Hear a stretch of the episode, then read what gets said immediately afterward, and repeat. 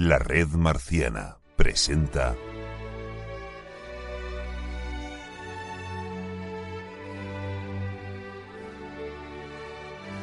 Cronistas marcianos.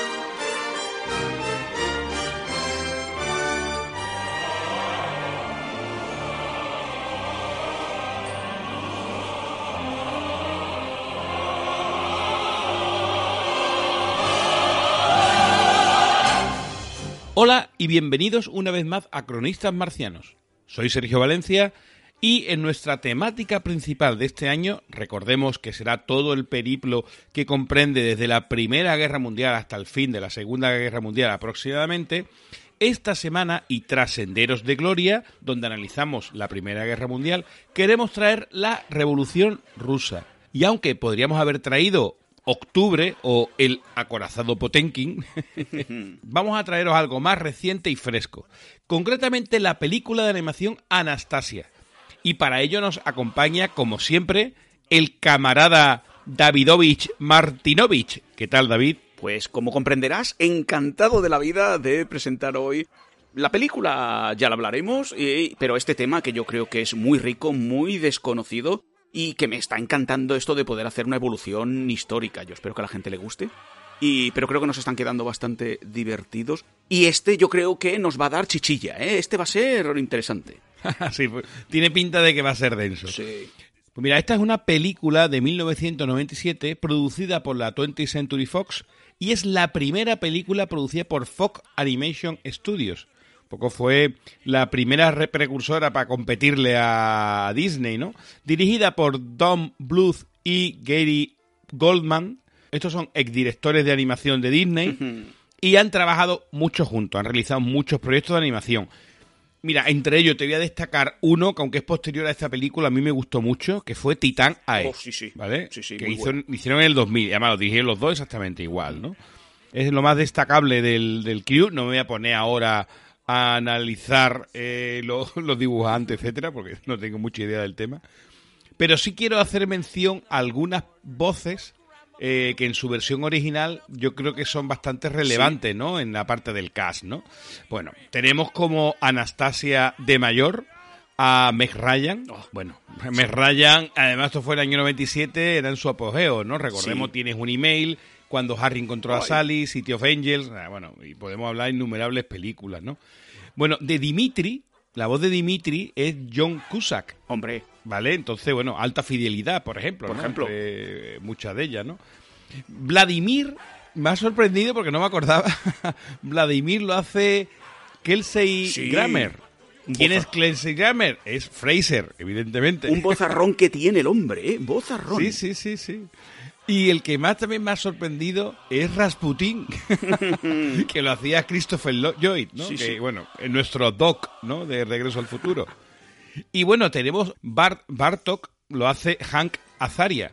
Eh, mira, habrá muchas películas y tal, y tú me vas a comentar muchas de sus voces, ¿no? Porque Sí, salen los Simpsons, salen en muchos sitios. Pero para mí, el personaje que hace en una jaula de grillos, Oh, con el oca, así de puertorriqueño y tal, es el sirviente, ¿no? Desde la casa. Bueno, bueno, bueno, para mí magistral, ¿no? Buenísimo, buenísimo. Además eso, que este hombre con las voces no sé qué hace. Porque es la voz de Apu en Los Simpson, en la versión original, la voz de Moe. Este tío tiene una facilidad para cambiar los acentos, los tonos, increíbles. La Anastasia de joven la hace Kristen Dunst y bueno, la verdad que ella al principio no sabía quién era, cuando he mirado la foto ya me he acordado, ¿no? Una chavala rubita, jo- bueno, era Sí, sí, jovencita sí. en esa época, claro. Mucho, mucho. Y esta chavala es la que hizo Spider-Man 2002, eh, también salió en entrevista con el vampiro y en La Mujercita de 1994. Y Las jóvenes suicidas, que es una película muy, muy buena. Creo que es de, de, la Coppola, creo que es. Y por último, quiero mencionar una voz que además hace poco que sacamos un especial, ¿no? Donde sale ella, que es la que hace la emperatriz. La madre emperatriz, ¿no? La, la mujer viuda, la abuela de Anastasia, ¿no? La madre del emperador eh, Nicolás II. Bueno, pues esta mujer hace la voz Angela Lansbury. Hombre, la vieja. ¿Vale? Entonces se ha escrito un crimen, vamos, todos lo conocerán de ahí.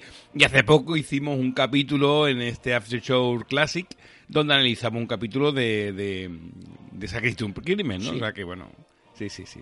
Pues mira, si quieres te resumo, intento resumirte brevemente la película, bueno, por lo menos la parte sobre todo inicial y después ya iré un poco más al final que es, bueno, estamos en 1916 y el zar Nicolás II celebra el gran baile en el Palacio de Catalina para conmemorar el tricentenario del reinado de la dinastía Romanov en el Imperio Ruso. Viene desde París su, su madre viuda, Marie Fyodorovna, y le, le trae un regalo a su nieta un poco predilecta, ¿no? Que es la, la nieta pequeña, que es la gran duquesa Anastasia, de 8 años de edad. Es una cajita musical con forma así de... Eh, no, es un, es un huevo Fabergé, pero tiene así una forma así como balada y tal. Y bueno, básicamente la inscripción dice juntas en París, ¿no?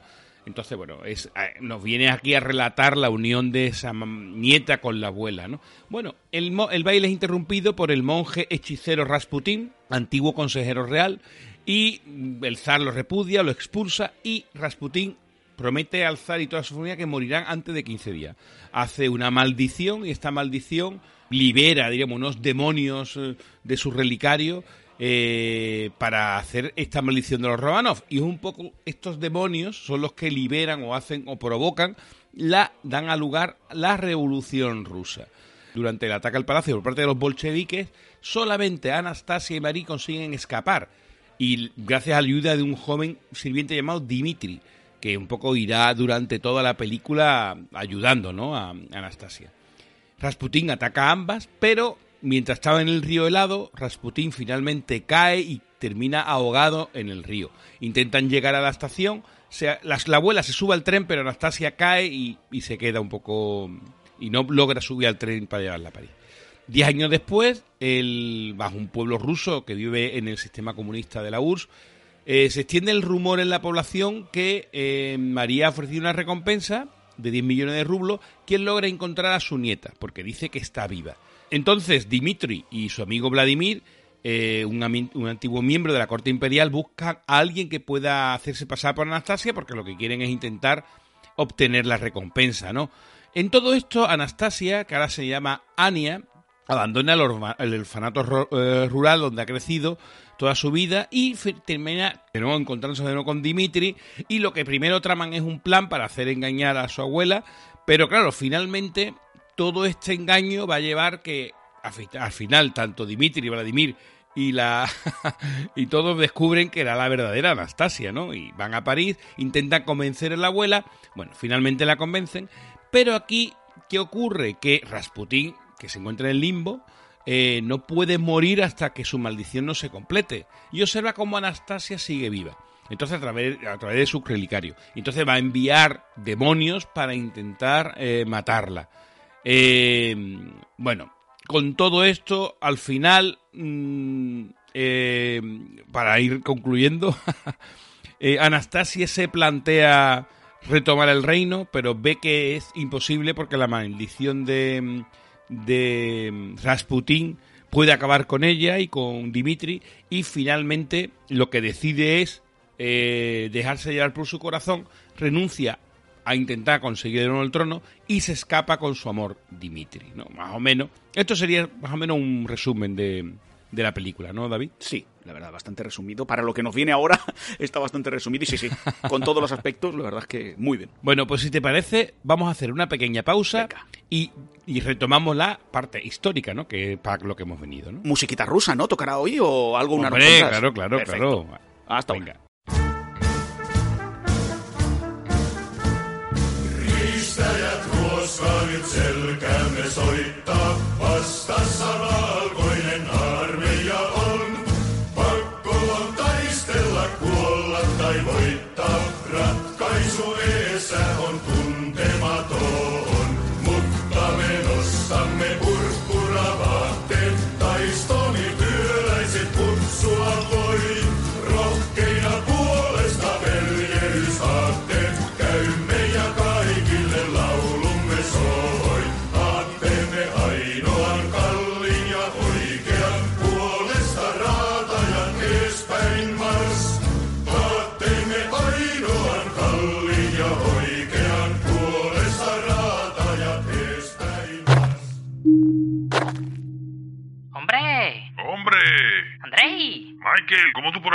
Pues nada, tú sabes, ese mismo momentillo a tirar las piernas. Y yo, y yo, mismamente. Que estoy todo por tronado, la va a ser una americana, y tú sabes. Que hay que hacer ejercicio. A mí la va a ser una rusa me pasa igual. Que me aportrono. Sí, hijo, sí. Y bueno, aquí estoy recogiendo piedras lunares. Para los chiquillos. Oye, y una pregunta. De buen rollo, ¿eh? Sí, hombre, claro, pregunta, pregunta. ¿El rifle de asalto lunar modelo ruso que llevas ahí en la espalda? ¿Esto? Ah, sí, esto es... Pues si me encuentro una piedra lunar grande, partirla en varias piedras lunares más chiquititas. Ah, Que haya más piedras, para más chiquillos. Lo que es el comunismo propiamente dicho. bien, bien. ¿Y tu rifle de asalto lunar modelo americano? ¿El mío? Pues nada, que se me ocurrió que puesto a tirar las piernas, igual me paraba un rato a coger caracoles. Caracoles. Sí, En la luna. sí. ¿Y el rifle? Hombre, por si algún caracol me echa cojones. Ah, mira, bien mirado. Bueno, pues mira, que yo me voy para allá. Venga, y yo para allá. Pues nada, con Dios. ¿Y tú con Lenin? Por ejemplo. Hala, pues ya nos vemos. Nos vemos, adiós. Piedrecita para los niños, dice. A coger caracoles Qué ganita tengo. de que se declare una tercera guerra mundial. Rusos mayaos. Capitalista de mierda. Americanos y rusos compartiendo la luna, pero bueno, ¿qué va a ser lo próximo? Indios y pakistaní cambiando tapita de furbo. Israelí y palestino jugando arteto. La segunda temporada de For All Mankind Para toda la humanidad. va a estar más tensa que Batman paseando por Wuhan. Y por eso en el After Show le vamos a hacer un seguimiento episodio a episodio bajo el nombre de Astronautas en un tren. Astronauta de un tren. ¿Dónde se ha visto eso, Paco? Acuérdate de mí, lo próximo va a ser Submarinista en un taxi. Yo eso nada más que por el título lo escuchaba fijo. Anda que no.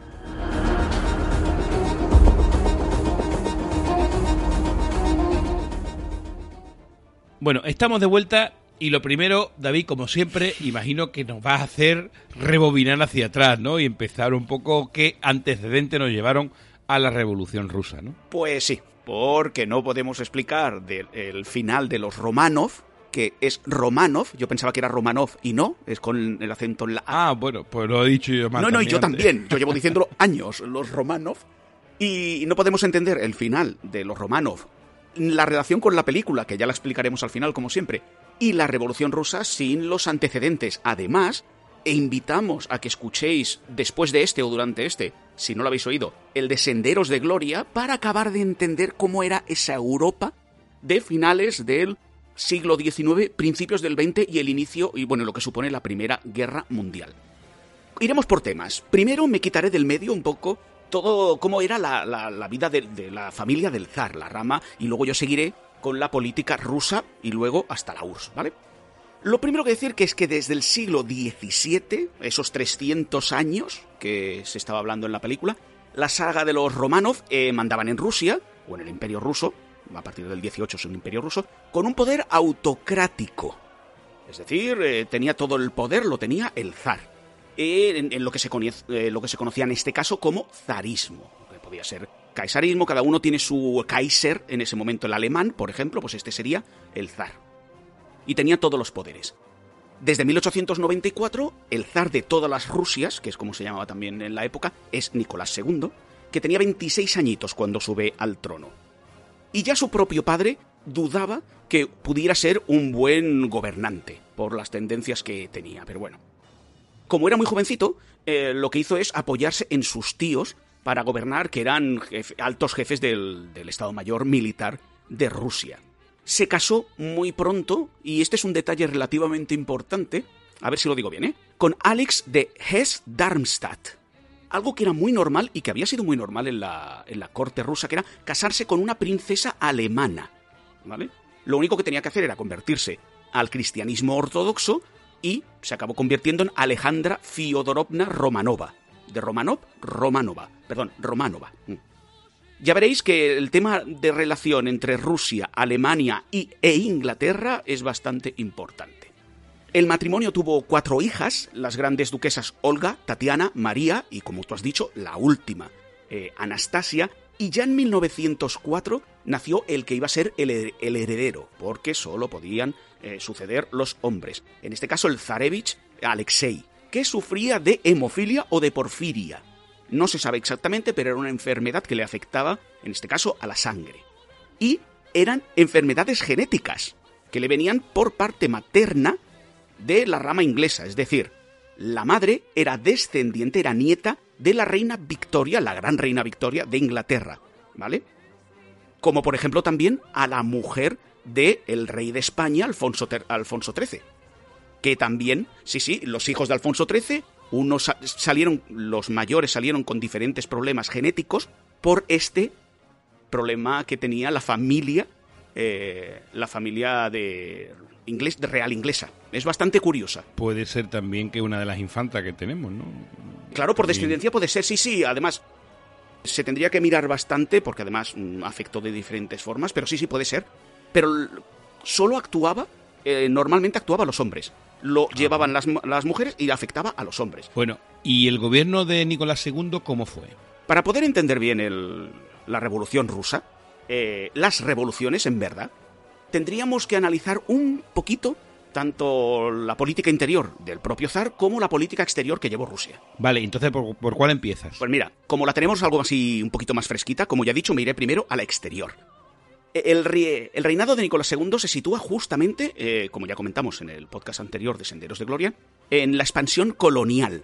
Y para no repetirme demasiado, diré que Rusia también quiso participar del reparto mundial e intentó expandirse primero hacia el oriente, es decir, hacia Asia. Recordemos que Rusia es casi un continente en sí mismo, es un país gigantesco y también intentó expandirse hacia la zona balcánica, aprovechándose de la debilidad del Imperio Otomano. Recordemos que ese imperio estaba en estos momentos ya de en decadencia total, y Rusia lo que intentaba era rascar un poquito a ver qué se podía conseguir. El problema es que no le salió bien de ninguna forma. En 1905 perdió eh, su enfrentamiento con Japón, que en ese momento era una potencia ascendente, igual que Estados Unidos, y en los enfrentamientos del Imperio Austrohúngaro con Bosnia, con esa zona de los Balcanes que pertenecía al Imperio Otomano, donde Rusia lo que quería era rascar un poquito y llevarse a todo lo que tuviera población eslava. Todos estos proyectos se fueron al carajo porque Rusia en ese momento era una potencia muy débil y al final tuvo que contentarse con quedarse un poco al margen de todo esto. Vamos, que estaba de capa caída, ¿no? Muchísimo. Bueno, ¿y la población rusa cómo vivía? ¿Cómo, cómo un poco subsistía, ¿no? En, con dicho. toda esta un poco crisis inminente, ¿no? Todo lo has dicho. Y, y no solo inminente, sino que la población rusa vivía mal- muy mal desde hacía años, décadas y, si me apuras, siglos. A ver, decir, atención, miremos las fechas.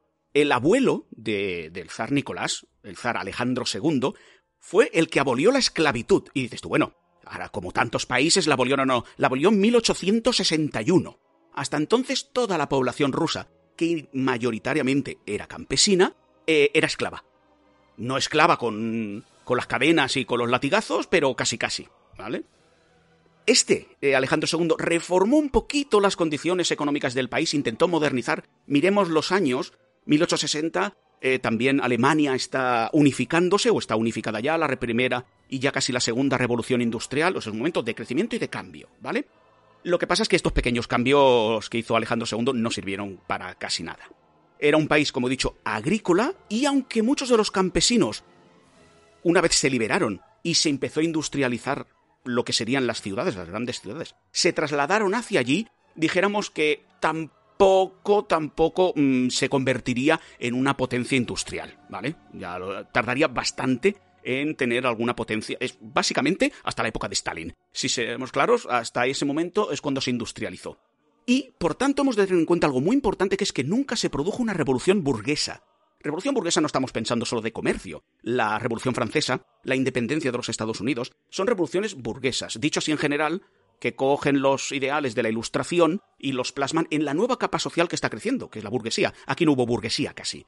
Aquí eran o grandes terratenientes o grandes campesinos o aristócratas. Y ahí en medio no había nada. Y por eso se explican varias cosas de esta sociedad, como por ejemplo que no hubo una industrialización, no hubo un interés por industrializar, no hubo gente que potenciara y metiera dinero para industrializar y mejorar el, el país. Para que nos hagamos una idea, en 1913, es decir, casi a puntito a puntito de empezar la Primera Guerra Mundial, la producción industrial rusa era dos veces y medio menor que la de Francia. Seis menos que la de Alemania, que estaba en ese momento a tope de industria, pues seis veces menos. 14 veces menos que la de Estados Unidos. Y la de Inglaterra quedará por ahí en medio, no lo he apuntado, pero yo supongo que será unas 10 veces menos, unas 8, así calculo, por el nivel de industrialización inglés. Y además, hemos de tener en cuenta que la poca industrialización que hubo rusa también venía mucho en gran parte de capitales extranjeros. Es decir, que veían la oportunidad de poder invertir y crear industrias, pero luego, claro, los beneficios donde se iban, fuera del país. Es decir, que se industrializó casi pana. Telita, ¿no? Sí, sí, sí, sí. Además, has de tener en cuenta que como no hubo una gran industrialización y la base era agrícola, seguían existiendo esas grandes extensiones de cultivo que estaban muy mal gestionadas y que hasta incluso la comida no llegaba a toda la población. No producía todo lo que necesitaba la, la población. Era una economía muy, muy, muy anticuada.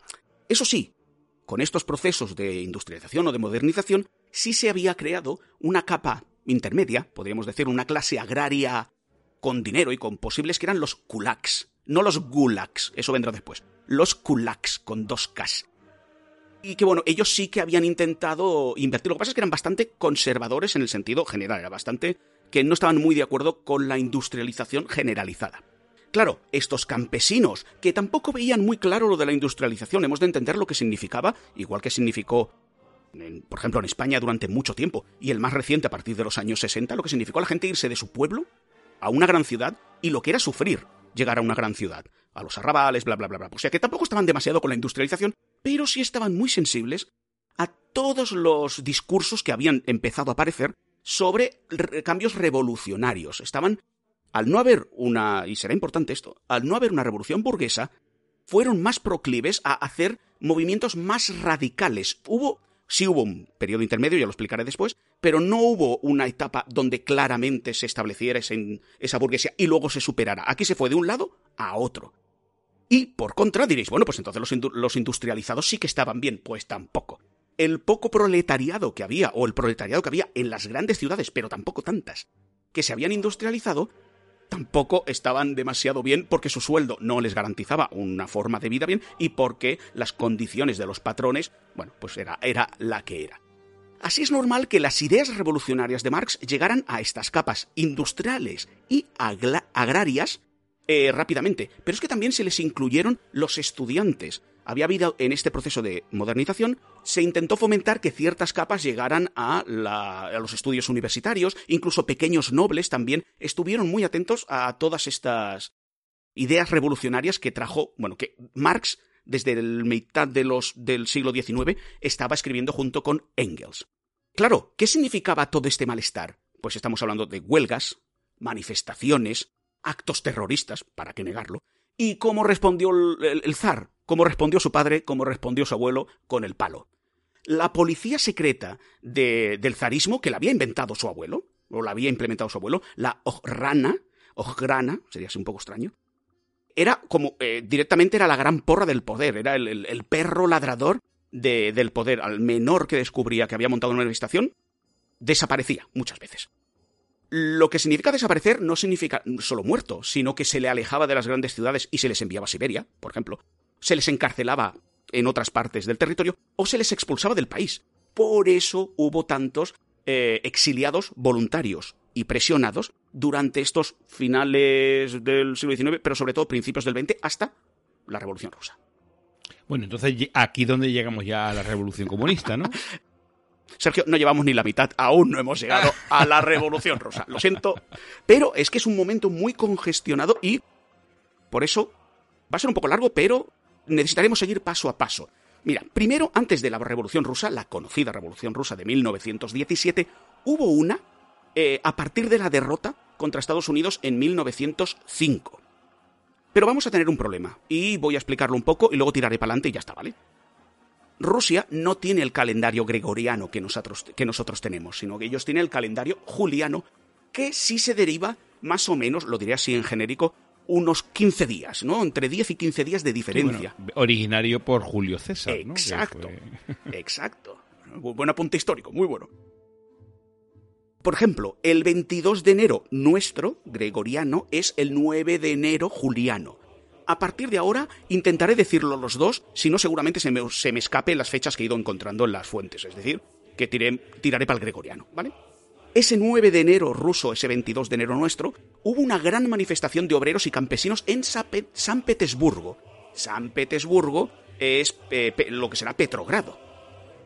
¿Vale? Debemos de tener en cuenta que van cambiando los nombres. San Petersburgo era la capital de Rusia. Moscú no lo fue hasta años después. Con lo cual tenemos a la gran ciudad, a la gran capital, con una manifestación de obreros y campesinos, esta unión siempre será muy importante, que lo único que pedían eran reformas, era actualizarse. Entonces se reunieron estos obreros y campesinos en algo llamado soviets, que ya esta palabra nos empezará a sonar un poquito, que eran como una especie de consejos donde se organizaban, se tomaban una serie de decisiones y se le planteaban al zar o a la autoridad esa petición conjunta. Aquí iban todos, entre comillas, lo que salía iba todo a una. Pero ¿qué pasó? Que evidentemente el señor zar no estaba para tonterías y lo que hubo fue una matanza bestial que se conoció como el Domingo Sangriento. Es más, a Nicolás II a partir de entonces se le empezó a llamar Nicolás II el Sangriento. Pero bueno, eso ya es otro tema.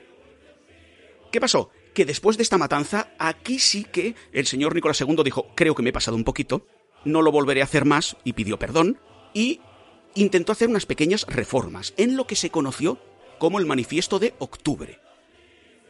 Ahí creó que hasta entonces no habían tenido un parlamento ruso, que se conoció como la Duma, que está hasta hoy en día en activo, concedió derechos civiles y políticos, como por ejemplo que existieran partidos políticos. Hasta este año, hasta 1905, no había ni un partido político legal. Legal. ¿Vale? A partir de aquí es cuando estos partidos políticos ya en la legalidad empezarán a manejarse. Ya existían estos partidos y nos han de sonar algunos nombres porque luego tendrán una importancia muy grande, como por ejemplo unos que se llaman los eseritas, que son como son social revolucionarios. No son comunistas, no llegan a ser liberales, sino que están en una parte de un socialismo revolucionario, ¿vale? Los liberales, pensamiento liberal, que en otros países eran los que habían llevado la revolución antes, que era el cadete. No cadete militar, sino cadete con K. KDT. Además viene de esas siglas.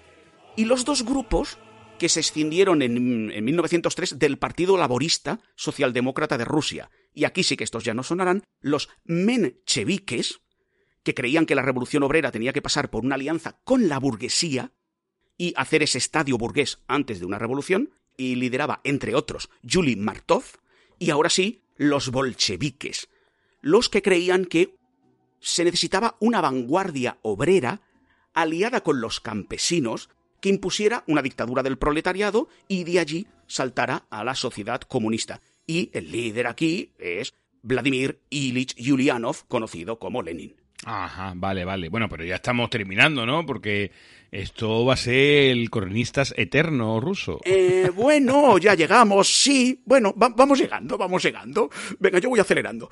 Con la creación de los partidos políticos, pues evidentemente eh, la participación popular se fue incrementando, crecieron más el ambiente revolucionario y la oposición al zar también se fue intensificando.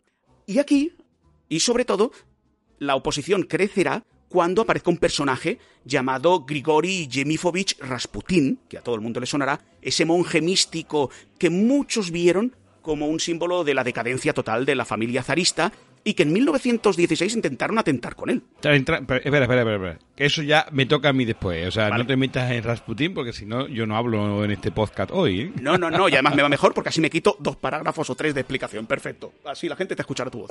Eh, bueno, perfecto, mejor. Pues ahora nos sentamos ya, vamos ya directamente a la Primera Guerra Mundial.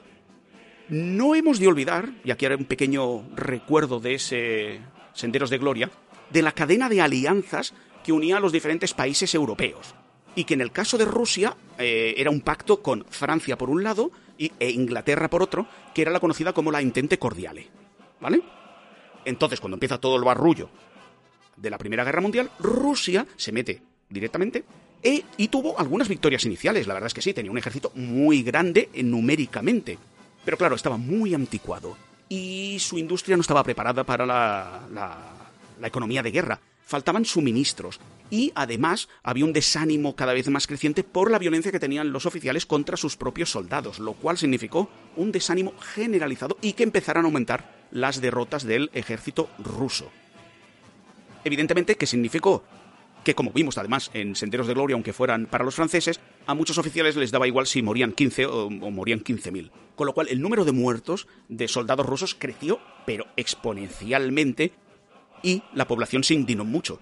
Y además se indignó más aún cuando empezó a haber una hambruna bestial, no solo en la Primera Guerra Mundial, sino un poquito unos años antes también, lo cual significaba, aparte de más muertes, un desencanto total, ¿vale? ¿El zar qué hizo? pues tirar para adelante él solo. Tiró con su política sin contar con los avisos de los partidos más moderados. Recordemos que había partidos liberales que no creían en la ruptura con la monarquía, sino que creían en pactar, en modernizar, en actualizar esa Rusia anticuada. ¿Qué pasaba? Que a partir de entonces Nicolás II y la realidad, si ya estaban ya tenían 10 metros de diferencia entre la realidad y Nicolás II, ahora tendrían 10 kilómetros. Ya no... Sí, sí, sí, no, no, no, no sabía qué le pasaba a su población. Bueno, y aquí hemos de tener un dato importante. ¿Contra quién luchaban? Rusia, eh, Inglaterra y Francia. ¿Contra Alemania? Contra Alemania. Y la mujer, y la mujer de. Y la mujer Era de- alemana. Era alemana. ¿Y quién era el primo de Nicolás II? El Kaiser, el Kaiser alemán. El Kaiser alemán, efectivamente. Todos descendientes de alguna forma de la reina Victoria. Es decir, al final la culpa la tiene Inglaterra. Siempre lo digo, siempre lo digo. todos primos y hermanos, todos primos y hermanos. Exacto. Pues ¿qué pasó? Que el hecho de que su mujer fuera alemana empezó a levantar mucho las teorías conspiranoicas, que hoy tan de moda están, de que esta mujer lo que es es una quinta columnista que le está comiendo la cabeza a nuestro zar. ¿Vale? O sea que el ambiente no era para nada divertido, pero para nadie. Claro, ¿qué pasó? Que con este caldo de cultivo lo que empezaron a intensificarse fueron las manifestaciones, las huelgas. Por ejemplo, una de las huelgas más grandes que hubo en estos momentos fue una, una huelga de mujeres para el 23 de febrero del calendario juliano. Para el nuestro sería el 8 de marzo. Ajá. Claro, fue una de las primeras, no la primera, pero una de los primeros días de la mujer celebrados, y además en Rusia, que no había pocas mujeres por la cantidad de población, y lo que ellas pedían era sobre todo bajar el precio del pan. Como siempre, el pan, que es lo más básico, habían subido mucho los precios y la gente no tenía para comer. Bueno, de ahí viene, de ahí viene el Día de la Mujer, o sea, de este 8 de, de marzo. ¿no? Claro, sí, viene de, uno- de unos anteriores, que del- con el tema de Estados Unidos, de la, la matanza de mujeres, pero Rusia fue una de las primeras, o este en concreto, fue una de las primeras que empezó a institucionalizar ese 8 de marzo como, eh, como día importante y día de manifestación. ¿Qué pasó? Que a esta manifestación de mujeres se les unieron los obreros que ya estaban en huelga, es decir, todos juntitos, y evidentemente estamos hablando de una masa de población muy, muy importante. Estas, estas huelgas empezaron a crearse también en otras ciudades y que hubo críticas a la guerra, críticas a la familia real, críticas a las condiciones económicas, es decir, se juntó todo. ¿Y el zar qué volvió a hacer? Mucha represión. Pero esta vez sí que hubo un cambio.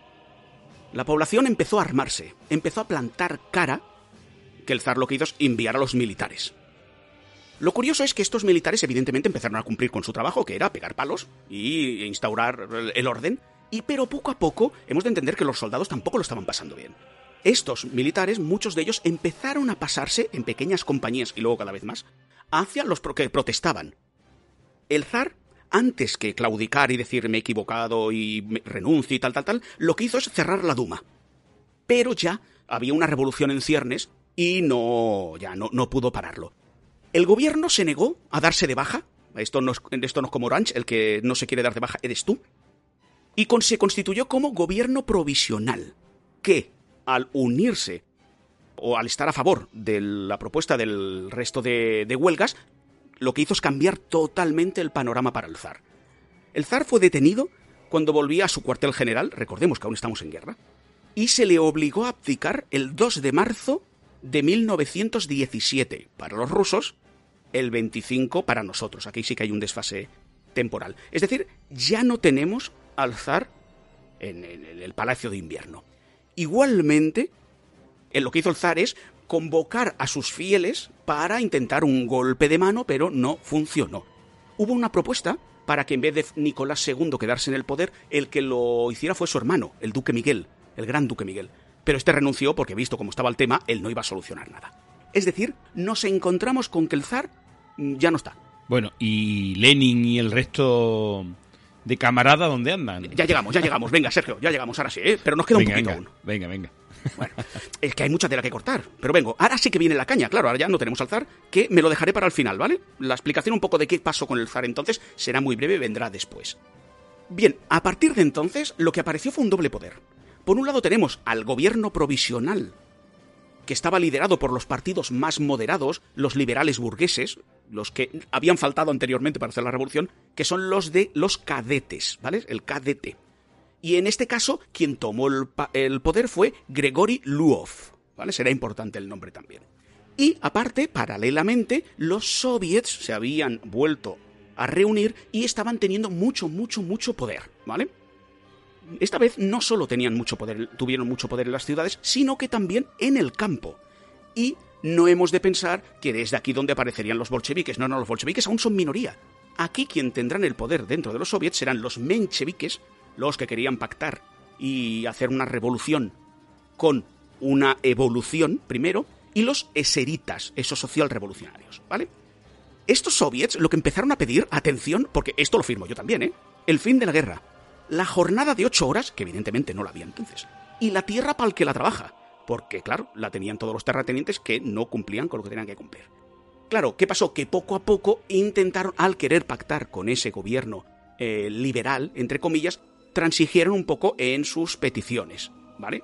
¿Qué pasó también? Que los obreros y los campesinos, al ver que todo avanzaba, se fueron politizando mucho, mucho más y radicalizando, que esto tendrá mucha importancia unos meses después. Estamos en 1917 aún, ¿eh? Vale.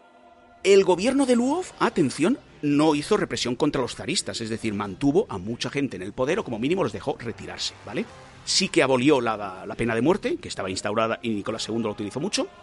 Implementó libertades que hasta entonces no había como la libertad de prensa o la libertad de reunión, o sea, nadie podía reunirse, era, estaba prohibido. Y además, permitió el retorno de esos exiliados de 1905 y sacó a presos políticos de la cárcel. Una consecuencia de esto será, por ejemplo, que en abril de 1917, un tal Vladimir Ilich Yulianov, que estaba exiliado porque no habían triunfado en esa revolución, estaba en Suiza y volvió del exilio hacia Rusia. Ajá. Y, pero aún estaban en la Primera Guerra Mundial, ¿no, David? Eh, sí, sí, sí, sí, sí. Es más, la gracia de todo esto es que sabes cómo volvieron la, muchos de los líderes revolucionarios, al menos, al menos Lenin, su mujer y tres o cuatro mujeres y hombres políticos de diferentes partidos, volvieron en un tren alemán. O sea, sus enemigos, eh, ¿cómo es el dicho este? Al enemigo Puente de Plata, enemigo que huye Puente de Plata. Sí, sí, sí. Pues esto es lo mismo. Eh, lo que le pusieron es el tren a, a su disposición porque creían que si llegaban a Rusia y Rusia entraba en una revolución, les quitaría toda la atención hacia la guerra. Es por eso que en ese momento, desde los diferentes periódicos y sobre todo cuando estalla la revolución, incluso años después, es más, yo aún lo he escuchado hoy en día, muchos acusan a Lenin de ser un agente alemán en verdad. ¿Vale? Cuando lo que pasó es algo que explicamos en el, en el Cronistas de la Primera Guerra Mundial, que era la Realpolitik. En este momento, el enemigo de mi enemigo es mi amigo. Ya está y Lenin le pareció bien. Así de claro, así de claro. Cuando llegó Lenin, lo primero que hizo es publicó sus conocidas tesis de abril, y al final los bolcheviques fueron los únicos que se mantuvieron con esas ideas radicales que se habían reclamado desde el inicio, el no a la guerra, la jornada de ocho horas y la repartición de tierra. Los bolcheviques eran los únicos que mantengan esto. Los demás, que dicen, bueno, ya lo veremos, ¿vale? Los otros partidos, la mayoría están enfrentados entre ellos y se intentaron pactar siempre con el gobierno provisional. Seguimos manejando los soviets con los mencheviques y los eseritas, pero los bolcheviques empiezan a ganar cada vez más poder porque tenían bastantes adeptos. Un tema muy importante y que la gente, la misma pregunta que me has hecho tú antes, el gobierno provisional no rompió no solo con la con los políticos zaristas, sino que no rompió con la política zarista en cuanto a la guerra. Por ejemplo, dijo que iban a mantenerse en la guerra y con el tema de las tierras dijo que ellos no podían decidirlo, que tenían que hacer una asamblea constituyente donde estuvieran todos los partidos, se votara, todo el mundo votara a esa asamblea y decidieran. Claro, hay un problema. Si vas a hacer unas elecciones y tienes a la mitad de la población en el frente, ya sabes que no las vas a poder celebrar. Claro, claro. Con lo cual, ni se abandonó la guerra, ni se repartieron las tierras. Por, por lo menos, esto no lo cumplieron. Eh, ¿Qué pasó? Que esto pues a la gente le afectó mucho y empezaron a crecer también las protestas, o no se acabaron las protestas zaristas y se iniciaron las protestas contra el gobierno de Luov. ¿Y qué hizo Luov? Que como era liberal, pero liberal de aquella forma, también empezó una dura represión contra todos, y particularmente contra los soldados que estaban en contra de volver o de estar en la guerra. Fueron enviados directamente al frente y incluso se facilitó que ciertos generales tuvieran mucha mano dura con estos soldados. El más conocido es Lav Gergorevich Kornilov, el general Kornilov, que él, ni corto ni perezoso, mandó disparar con metralletas a todo soldado que saliera de la línea del frente. ¿vale? Y a toda la gente que se revolucionaba cogieron a los líderes y se les envió a la cárcel y misteriosamente volvió la pena de muerte. Es decir, todo lo que se había avanzado, un poquito se echó para atrás, ¿vale? Evidentemente, esto no gustó para nada a la gente y provocó la caída del gobierno. En este caso, cayeron los liberales y subieron los eseritas, los socialrevolucionarios. Permitidme la licencia, un partido socialista de cada país. Cada país tiene el suyo, pero más o menos la idea es esa, es una socialdemocracia un poquito más revolucionaria. Así nos hacemos una idea. Lo curioso es que este hombre no solo era eserita, sino que era vicepresidente del Soviet de Petrogrado, es decir, que estaba en relación directa con la gente y se llamaba Alexander Kerensky. Claro, mucha gente pensó, bueno, uno de los nuestros ha subido, este es progresista, lo va a cambiar todo y como muchas veces pasa, mm, cuando, llega al poder, mm, el poder no le deja ni mover un zapato, con lo cual no pudo hacer nada. Solo recordar que este hombre también había sido ministro de la guerra con Luov, ¿vale? Y él había sido uno de los que había intentado ganar algunas millas, algunos kilómetros, algunas yardas, como queréis decirlo, de territorio a los alemanes. Es decir, que tan en contra de la guerra este hombre tampoco estaba. Evidentemente, a medida que había más protestas de los militares, había más protestas de los bolcheviques, había más protestas de los campesinos, los que empezaron a organizarse también, dijéramos que serían los, los conservadores. Habrá una facción militar, sobre todo militar, conservadora, zarista, pero práctica, es decir, el zar se ha ido, pero si a mí me mantienen, yo tiro para adelante, no hay problema, que empezarán a organizarse no solo para parar la deserción en la guerra, sino también a los bolcheviques. A estos los acabarán financiando los empresarios y que incluso planeaban dar un golpe de Estado y quitar a Kerensky, lidera y estaban liderados por el general este comentado antes, el general Kornilov. Intentó un golpe de Estado, pero se encontró que Petrogrado, todos los obreros de Petrogrado, todos los campesinos que estaban, todos los militares, habían atrincherado la ciudad y los, esto es muy bueno, los obreros de los trenes lo que hicieron fue desviar todos los convoys con tropas que iban hacia el centro para luchar contra los obreros, los desviaron y acababan en la periferia de la ciudad, con lo cual nunca llegaron a entrar del todo en la ciudad. Y consiguieron parar el golpe. ¿Vale? ¿Qué pasó? Que Kerensky, que sí tenía, en cierta manera, aún ese espíritu revolucionario, permitió que los bolcheviques se rearmaran. Y eh, liberó a algunos presos políticos de esa represión de Luov, entre ellos un tal Liev Trotsky. O sea, ya empezamos a tenerlos por aquí a todos, ¿vale? Que evidentemente esos liberales, esos militares, esos empresarios, se alejaron de Kerensky. Pero por otro lado, la izquierda, la izquierda radical, también veía a este Kerensky como una persona que pues tampoco daba el paso que tenía que dar. Entre chicha y limoná sería la, la definición. Bueno, pues ahora sí que ya llegamos ya casi al punto revolucionario, nunca mejor dicho. Empezó todo, como os dais cuenta, estamos en guerra. Mm, huelgas interminables, intento de golpe de Estado. Es todo un pequeño gran caos. Y estamos aún en 1917. Eso es lo importante. Los bolcheviques cada vez tenían más adeptos porque eran los únicos que mantenían ese no a la guerra, pan para el que la tierra para el que la trabaja y las ocho horas, ¿vale? Y fue entonces, ahora sí, cuando Lenin y Trotsky vieron que era el momento de la revolución porque antes les habían propuesto hacer una revolución eh, cuando Kerensky estaba ahí un poco, que sí, que no, que no, pero ellos vieron que, como dice aquel, la fruta no estaba madura aún, pero ahora sí. Pese a que hubo una oposición de otros bolcheviques como Kamenev y Zinoviev, que van a ser uno de los primeros que van a caer después con las purgas y con todo esto, ya sí que eh, Lenin y Trotsky idearon hacer la revolución, que conocemos todos.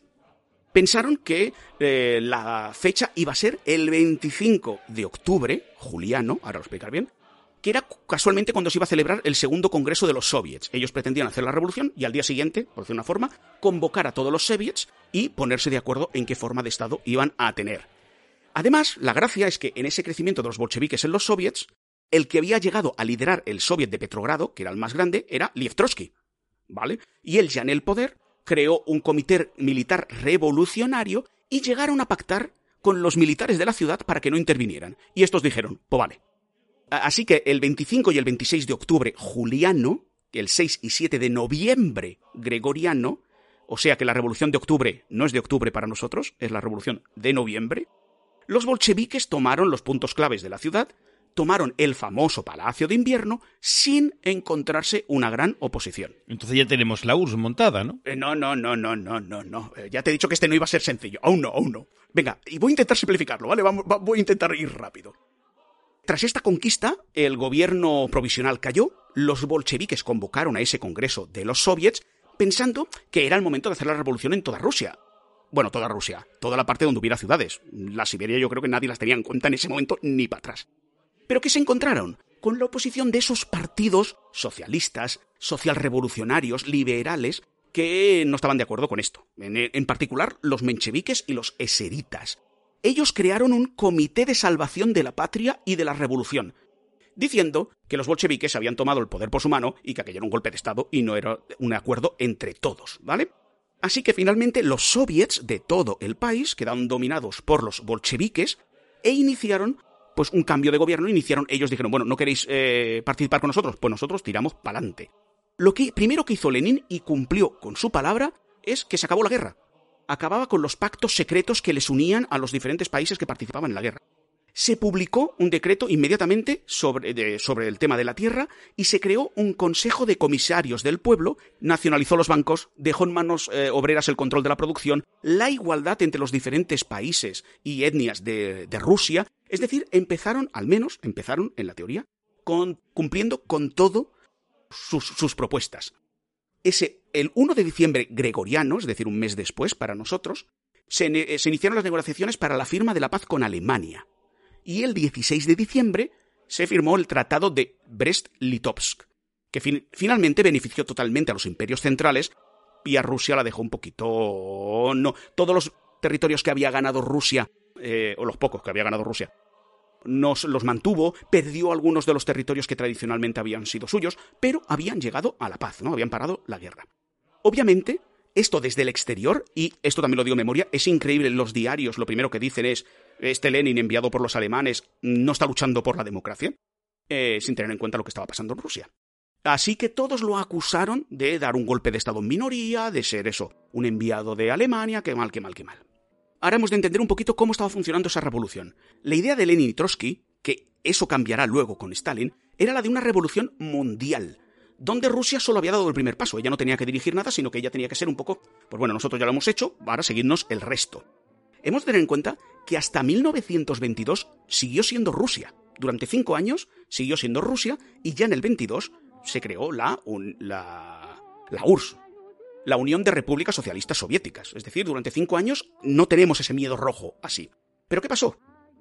Entonces, que tanto Rusia como en los países donde había calado ese pensamiento revolucionario, como por, por ejemplo Hungría, Finlandia o Alemania, hubo una gran represión por parte de los contrarios a estas revoluciones. Si el miedo era el, poder rojo, a los que se enfrentaron se le conoce por el poder blanco, donde partidos liberales, partidos socialistas, no tuvieron ningún problema en aliarse con elementos de derecha y militares para cargarse a esos revolucionarios.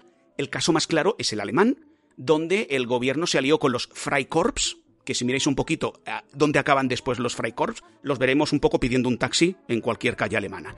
Y que se cargaron a los dirigentes espartaquistas Karl Liebknecht y Rosa Luxemburgo. La famosa Rosa Luxemburgo es aquí donde murió para que la revolución no saltara en Alemania. Rusia se encontró sola en un momento. Estamos hablando de 1918 y para adelante. Y la guerra mundial está ahí, a punto de acabar, o acabada, pero ahí está y intentando reorganizar todo su, su país, ¿vale? Claro, ¿qué pasa? Que, como siempre pasa, en los cambios te encuentras conflictos con la gente que no quiere que cambies. Por ejemplo, los campesinos. Los campesinos con tierras no vieron muy bien que ahora vinieran unos, con los que le había costado a él conseguir la tierra, que viniera uno y se la quitara por el bien del Estado. Sí, sí, sí, sí. Eh, y además, eh, la economía estaba de capa caída porque todo el dinero se había destinado a la guerra y, los obreros habían estado en manifestaciones. Es decir, no había dinero, había quejas internas y encima, y esto es importante, desde que se creó esta revolución rusa de 1917 hasta 1923, hubo una guerra civil interna en toda Rusia. Interna no quiere decir solo que los grupos opositores a los bolcheviques estuvieran ahí dando palos. No, no, no, no, no. Sino que los conservadores zaristas, la gente relacionada con la Iglesia Ortodoxa. no solo los, los, los, curas, sino también toda la gente muy relacionada, los partidos relacionados, los liberales, los mencheviques, los eseritas y los militares, además contaron con la ayuda de democracias europeas, las ganadoras de la guerra mundial que estaban, que tenían dinero, estilo Inglaterra, y por ejemplo los Estados Unidos y Japón. Apoyaron a ese gobierno blanco para que luchara contra la revolución. telita. bueno, pero mira, tú nos has contado aquí toda la formación de la URSS, ¿no? Todo, todo el proceso, pero te has quedado atrás de la familia real, que, que la película va de eso. Lo sé, lo sé, se me ve el cartón, se me ve el cartón, lo sé. Me hacía ilusión, ¿qué quieres que te diga? Pero no, no, no, no me he olvidado de ellos, yo lo he dicho, lo dejo aquí para el final, porque sinceramente es también bastante cruel el, el momento. Bueno, la familia real, recordemos que fue detenida en la Revolución de Febrero y poco a poco fue trasladado a diferentes palacios, cada vez menos cómodos, eso es cierto, a medida, o sea, era inversamente proporcional. Cuanto más crecía la revolución, más barato o más pequeño era el palacio donde iba la familia real. En 1918, la familia real estaba en Ekaterimburgo, que hay unas fotos bastante interesantes en internet, y la madrugada del 16 al 17 de julio, por la noche, la familia real fue, fue fusilada, maltratada a post-mortem y enterrada de aquella forma, ¿vale? Como deja de... Total, a nadie le interesa, ¿no? Lo que pasa es que los bolcheviques, y ahí viene el mito de Anastasia, los bolcheviques solo anunciaron que habían matado a Nicolás II como cabeza del Estado, se lo cargaron y dijeron, bueno, y la familia ha huido. ¿Qué pasó? Que como eh, ellos sabían que la familia real estaba muerta hasta, me parece que pasaron pues bastantes años, no sé si fueron 7, 8 años, hasta que dijeron, no, no, si también estaban muertos. Claro, la gente pensaba que la familia real estaba en el exterior. Y por eso, muchos de los rusos que estaban fuera de la revolución empezaron a decir, eh, eh, yo soy, yo soy Anastasia, yo soy la otra de las, de las grandes duquesas. Claro, porque nadie sabía que estaban muertos. Y de ahí es donde se alimentó todo el mito de Anastasia y todo el mito de esa supervivencia de la familia real eh, zarista. Uf, pues la verdad que tremendo, ¿eh? la verdad que eh, impresionante. Mira, si quiere, vamos a hacer una pequeña pausa y Sí. continuamos, ¿vale? Por favor.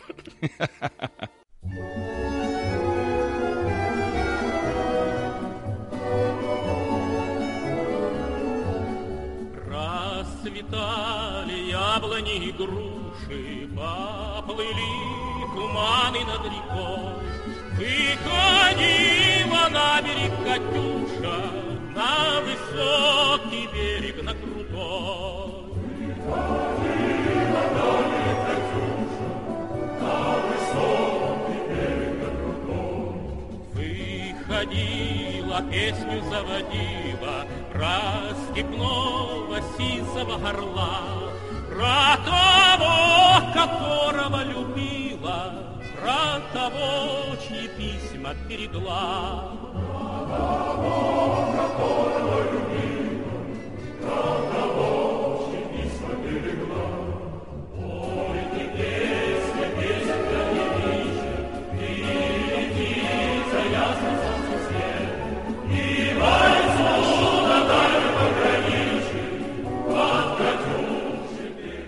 Papá, Dime, hijo, que, que mira, que yo no quería sacarte el tema, pero es que ya me quema. ¿quieres hablar de las drogas? No, hombre, papá, yo ya no aguanto más. Tenemos que hablar de lo tuyo. ¿De lo mío? ¿Y qué es lo mío? ¿Por qué te he descubierto, papá? Ay, madre. Te he visto salir de casa a escondidas con el disfraz. Y yo que me temía que esto al final se acabaría sabiendo. Pues sí, ¿qué te creía? ¿Que soy tonto? Es que eres muy descarado, papá. Tienes razón, hijo mío. Esto tenía que haberte lo dicho hace mucho tiempo. Pero ha llegado el momento. Hijo mío, tu padre es Omniman. ¿Omniman? ¿Omniman de qué, papá? Tú eres Petra la petarda, la drag queen más famosa del condado. Bueno, sí, y Omniman. Omniman también. ¿Omniman también? Omniman cuando la humanidad me necesita. Y Peta la petarda cada dos noches de los jueves armé. Virgen Santa. Y tú no sabes lo mejor, que como hijo mío que eres, adquirirás mis increíbles habilidades cuando cumplas 17 años. Que eso es mm, mañana. Mañana. Bueno, ya, papá. Son las 12 y 3 minutos. A ver, pues prueba a dar un salto desde la ventana, a ver si vuelas. ¿Papá te ha vuelto loco? ¿No me crees? Pues toma, empujón. ¡Ah! ¡Ostras, es verdad! ¡Puedo volar! ¡Puedo volar! ¿Ves? Sos descreído, a que mola un huevo. ¿Sientes ya tus otros poderes? Siento que tengo hiperfuerza, hipervelocidad y, y una gana irrefrenable de vestirme de tía y cantar por Rafael Acarrá. Pues sí que has pillado bien mi genes. Bueno, y lo de que le apeste los pies, eso ya es cosa de tu madre, ¿eh? ¡Que lo han hecho, Federico! ¡Que iba en serio! La serie de animación de Invencible de Robert Kirkman. Me explota la cabeza, Paco. Y a mí, a mí, mira, mira, mira, mira. Y Miguel o Fatiga del After Show le van a hacer un análisis episodio a episodio. Claro que sí, hostia. Que me explota, Paco, que me explota, que va en serio. Espera, esto no es otro chiste a costa de Rafael Acarrá. Que no, Paco, que me explota. Yo puta, que ansia viva. Pues sabes qué? Que yo no voy a ser menos. Invincible.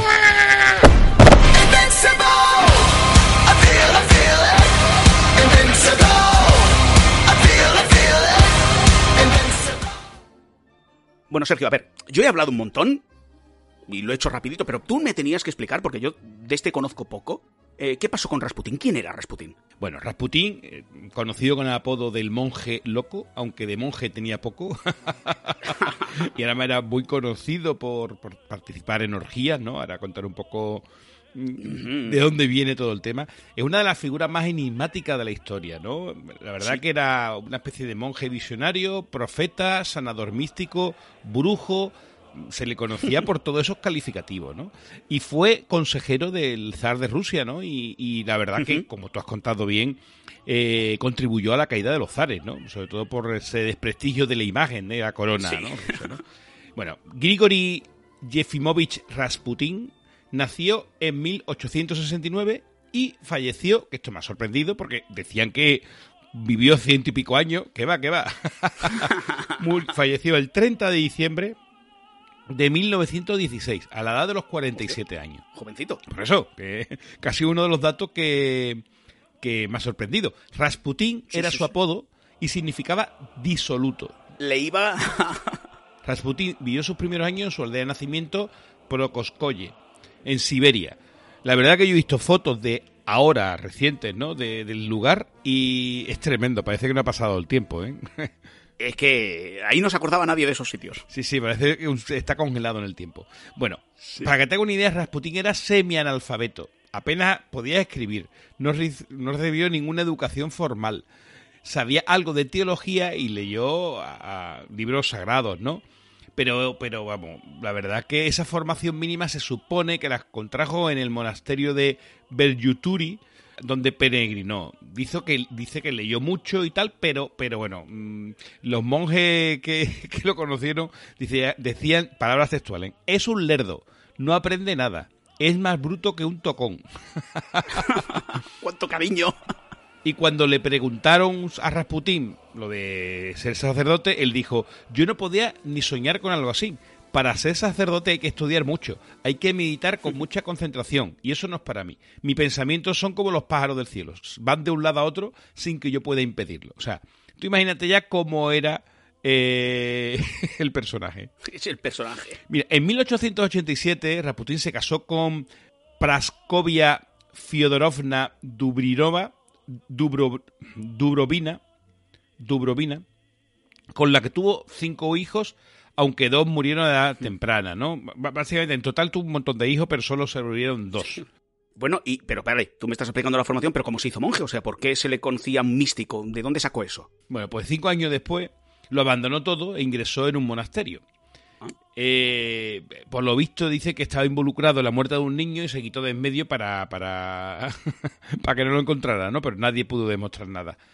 Poco después, eh, Rasputín, y este es un detalle muy importante, porque esto ya un poco lo que le denota y dice como el personaje, ingresó en una secta cristiana prohibida para la iglesia ortodoxa, llamada los flagelantes, Upa. donde creían que la fe se alcanzaba con el dolor.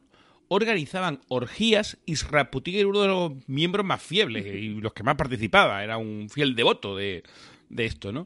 Ahí nació su leyenda sexual, que afirma que se acostó con prácticamente toda la nobleza rusa, ¿no? Y por lo visto tenía un miembro bastante prominente, bastante grande, que se hizo fa- famoso en todo el país, ¿no? Y, y lo buscaban, ¿no? Un Fernando VII, vamos. De hecho, de hecho, para que te hagas una idea, eh, una vez que murió, eh, le co- cogieron el miembro, lo conservaron en formol y, y pasó de, de- de unas nobles rusas a otra y tal, y después a otras personas, y creo que lo conservan en un museo de, de- Sí, sí, sí. de, de atributo, de un museo del sexo o de algo así. el museo erótico. Efectivamente, sí, sí. Para que te haga una idea, él se le atribuye la siguiente frase, frase. Cuanto más grandes sean los pecados, más le satisface a Dios el perdonarlos. Y lo usaba en la orgía, es decir, para que no se sientan un poco agobiadas la- las participantes, lo, lo usaba, ¿no? O sea, imagínate cómo era eh, el personaje. Pero todo esto le cambió cuando conoció un ermitaño que le ayudó a dejar la bebida y a no comer carne. Y a partir de ahí Rasputín regresó a casa transformado en un monje místico que iba a terminar convirtiéndose en alguien muy importante para Rusia. Pero, pero a ver, si me has dicho antes que fue el consejero del zar, pero ¿cómo conoció a la familia real? Bueno, pues las dotes de sanador de Putin llegaron a oídos de la, de la zarina, ¿no? De la, de la mujer del zar, Alejandra de Rusia, y en 1905 lo llamó a la corte para ayudar a su hijo y heredero al trono, como te he dicho antes, Alexei Nikolaevich, que padecía hemofilia, ¿no? O, bueno, una enfermedad rara relacionada con la sangre, ¿no? Entonces, claro, Rasputín curó temporalmente al hijo del zar con métodos que nadie podía explicar. Y era una, me- mediante una especie de hipnosis y tal, ¿no? Y la madre, al ver la evolución favorable del niño, se convirtió, hizo que se convirtiera en su médico personal y cautivó completamente a la zarina. Es decir, mm, decían que la tenía como hechizada, ¿no? Su influencia era tan grande que se dice que todas las decisiones del zar Nicolás II eran revisadas por el propio Rasputín. Y, ya en la Primera Guerra Mundial lo acusaron de ser espía alemán, de influir en la zarina, de, que, ella tenía descendencia alemana, como tú bien has dicho antes, y prácticamente dañó muchísimo la imagen de, de- los zares en, en Rusia, ¿no? Bueno, aquí decir que si te quiere, quieres contextualizar un poco más, eh, era muy curioso porque aparte de... de, de- el, el- Rasputín insistía mucho en rezar y rechazaba los fármacos. Pero, aún así, para calmar los dolores se le, al- se le administraba al chaval ácido acetilsalicílico, que era la aspirina. Hombre. Pero que no se sabía, pero que, que licua la sangre. Entonces, es cierto que para la dolencia que tenía, era el remedio que estaban utilizando era bastante bueno. Además, por lo visto, una de las sesiones que hizo de hipnosis le hizo remota, ¿no? Es decir, el niño estaba en una población, en otra, y él, no, he estado pensando y le he transmitido. Y por lo visto hay un doctor que fue Fyodorov, que quizás recurrió a- en secreto, sin que lo supiera la madre del niño, a, a métodos quirúrgicos, ¿no? Para aliviarle. Entonces, bueno, todo esto está en una nebulosa y mm, había mucho teatro por en medio, ¿no? Sí, sí, interesante, interesante. Pero bueno, a mí me parece, tengo noción que la muerte de, de Rasputín fue todo un espectáculo. Sí, la verdad que podían haber vendido entradas, ¿no? Porque Pues sí. Pues mira, en todo este escenario, como es lógico, había muchos duques, condes y otros miembros de la corte que, que se lo quitaban, quitan del medio. Sabían que era estaba dañando mucho la imagen de- del zar y, y aparte se estaba inmiscuyendo en la toma de decisiones que prácticamente contaban más con él que con ellos mismos, ¿no? Y entonces el príncipe Félix Yusupov, con la ayuda de varios miembros de la nobleza rusa, organizó su asesinato. Por lo visto, dicen que también estuvo involucrado el servicio secreto británico, ¿no? Entonces lo llamaron a Palacio con la excusa de que mm, su esposa Irina quería conocerle. Rasputín se presentó, fue atendido en el sótano y mientras esperaban la llegada de la princesa le invitaron a vino, a bollos, a- y todo estaba envenenado con cianuro. Dicen, dicen que eh, tenía tanto cianuro como para matar a un elefante. O sea, que imagínate, ¿no? En el Museo de, de Moica, en San Petersburgo, hay una, una recreación así en plan museo de cera, ¿no? Que queda la escena donde está allí el, el hombre comiendo los bollos, ¿no? Bueno, resulta que el hombre ni se inmutó. Seguía comiendo, seguía bebiendo, cogió una guitarra, se puso a cantar y, y la gente estaba como alucinada. De hecho, se acojonaron y creían que era inmortal. O sea, este tío... eh, ¿Qué pasó con el cianuro? Bueno, pues seguramente estuviera mal estado, o el azúcar de los bollos disminuyó el efecto, o también pudo pasar que Rasputín se lo oliera y llevara un antídoto, ¿no? Porque en esa época era muy típico matar con, con cianuro. El caso es que, que al tío no le pasó nada. Entonces, eh, ¿qué pasó? Pues otros conspiradores le dijeron, bueno, vamos a ver, mm, dispararle por la espalda. Entonces, ya que no moría, le dispararon varias veces por la espalda, incluso teóricamente en el corazón. Pero cuando se acercaron para ver si había muerto, Raputín se abalanzó sobre él y lo maldijo. Y bueno, bueno, lo acribillaron a balazos lo, lo- lo- lo- y viendo que no caía en el hombro, después lo remataron con un tiro en la cabeza y lo tiraron al río Neva, donde apareció días después congelado. De todo esto te voy a decir, bueno, lo mataron a tiros, ¿no? Claro. Por lo visto, por lo visto, la autopsia dijo que había muerto ahogado. No. Sí, sí, sí, tremendo. O sea, fue, fue absolutamente tremendo la, la, que, no, que no lo mataban ni a tiro, vamos, como se suele decir. Literalmente, est- esto es Fear the Walking Rasputin. O sea, Dios mío, este es un- el primer zombie, es este. Sí, sí, sí. Rasputín el inmortal. Mira, hay Sí, una sí. anécdota que, que, bueno, yo hace poco he visto una miniserie que por cierto la recomiendo sobre Houdini, ¿no? Ah, sí, sí. Que, la que interpreta, ¿cómo se llama este hombre? Adrian Brody, eso es, Adrián. Brody. Eh, bueno, pues eh, eh, Houdini fue varias veces a Rusia, fue dos o tres veces, no fue mucho más. Bueno, pues la segunda vez que fue, eh, tuvo una audiencia personal con el zar, con sus hijas, y estaba Rasputín. Rasputín desde el primer momento muy receloso, no confiaba nada, decía que eso que era un brujo malo, bueno, muy mal, ¿no? Y tú sabes qué, qué truco hizo Houdini que dejó asombrado a toda la familia real y al propio Rasputín. La verdad que el tío se lo ocurrió. Bueno, la- las campanas del Kremlin llevaban más de 100 años sin sonar. Porque el acceso estaba cortado, el- caso es que no podían acceder a ella y no, y no se podían tocar, ¿no? Había un, técnicamente había 100 años que no sonaban. Y entonces el tío hizo un truco, primero que elegía en un papel el deseo, el deseo él le había metido ya ese papelito que era el que iba a salir, evidentemente, eso se llama condicionamiento de la elección.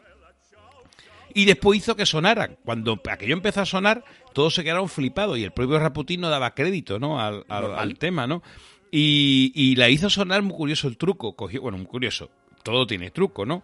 El tío cogió y tenía un compinche que veía la ventana desde donde él estaba haciendo el truco y cada vez que hacía que sonara la campana, que el movimiento como tirado de una cuerda, el otro pegaba un tiro, un, un rifle, Hostias. a distancia y sonaba a la campana. Claro. Qué bueno. Eh, magnífico, o sea, eh, eh, sonaron, o sea, las campanas sonaron. claro, ¿no? claro. Y, y fue magnífico el truco y el propio Rasputín se quedó totalmente flipado. Por lo visto, después yo investigando, al propio Houdini le ofrecieron el puesto de asesor del zar varias veces y él siempre lo rechazó. Mejor.